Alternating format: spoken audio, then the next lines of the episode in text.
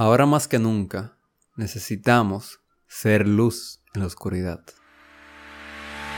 Bienvenido a tu podcast de crecimiento personal Seamos auténticos. Mi nombre es Daniel Santos y busco por este medio inspirarte a encender esa pequeña luz que yace dentro de cada uno de nosotros a través de mis vivencias, mis aprendizajes, mis anécdotas, para así cada día ser una versión más libre de nosotros mismos, viviendo esa vida que tanto soñamos tener, para así ser quien realmente somos, personas auténticas. ¿Qué tal mi gente auténtica? Aquí estamos en un nuevo episodio del podcast de Seamos Auténticos. Y el día de hoy yo quiero comentar eh, sobre el tema de ser luz en la oscuridad, de ser ese pequeño rayo de esperanza que, que traiga a las personas en todo esto que está ocurriendo ahora del coronavirus, de, de mucho pánico, de mucho miedo, de, mucho, de mucha ansiedad y todo eso negativo que está rondando por ahí. Y es que al final del día todos somos llamados a hacer luz en la oscuridad.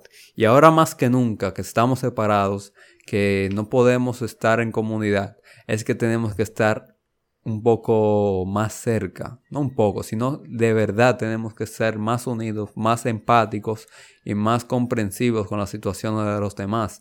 Y es por eso que no podemos enfocarnos en el yo, en el yo, en el yo, y, y que yo tengo que estar a salvo y yo tengo que estar bien. O por el contrario, mucho peor, que no te importen los demás y salir a la calle y hacer como que no pasa nada, como que a ti tú eres inmune al coronavirus, cuando es todo lo contrario tú puedes ponerte en peligro a ti también a las personas que viven contigo. Pero ese no es el caso del día de hoy. El caso del día de hoy es que yo vengo a hacerte cuatro propuestas, cuatro sencillos puntos para que nosotros podamos empezar a practicar y ser esa luz en la oscuridad que necesitan las personas más que nunca en este tiempo. Porque la palabra lo dice, la palabra nos invita a ser esa luz que ilumine a los demás, que le dé esperanza y que los guíe hacia la verdad. Y los cuatro puntos que yo he tratado y que yo quiero comentarte el día de hoy, el primero de ellos es, tú puedes ser luz para alguien escribiéndole por WhatsApp, llamándole a una persona que, con la que tú tengas tiempo que no habla, una persona con la que tú por razones de la vida no has podido compartir con ella, pues este es el momento para tú aprovechar el tiempo, escribirle, llamarle, preguntarle cómo estás, cómo te has sentido en este momento, cómo le estás pasando en tu casa, eh, qué sentimientos te ha provocado todo y tratar de ser empático y escuchar a la persona porque todos necesitamos a alguien que nos escuche, porque seguramente muchas personas están actualmente guardando dentro de sí todo eso que están sintiendo, todo ese temor, toda esa ansiedad, y que alguien venga y que se abra para que pueda expresarse y pueda soltar todo eso que tiene por dentro, es una forma de realmente aliviar a una persona, es realmente una forma de darle esperanza. Y una vez que tú lo escuches, predícale, eh, dale ánimo, dale palabras de fe, de palabras de esperanza, dile, oye, todo va a estar bien, vamos a salir, salir de esta, no pasa nada. Por más que la situación se vea difícil, Dios está con nosotros y vamos a poder superar toda esta dificultad a la que nos estamos enfrentando. El segundo punto que yo te quiero compartir de hecho tiene que ver con eso, con compartir, es compartir mensajes de fe y esperanza. Hoy en día, gracias a las redes sociales, a todos los medios digitales que tenemos, podemos seguir en comunicación, incluso en este aislamiento que, que tenemos todo el mundo prácticamente.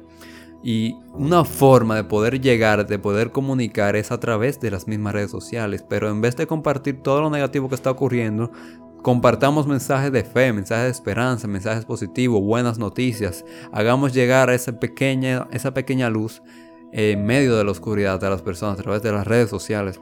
Por eso yo me enfoco en mis cuentas, compartir lo positivo. No es que yo esté siendo ignorante y, no y esté haciendo indiferente sobre las cosas eh, que están ocurriendo en el mundo, pero yo me informo pero informarme no es lo mismo que compartir lo malo, que exagerar lo que las noticias exageran. Perdón.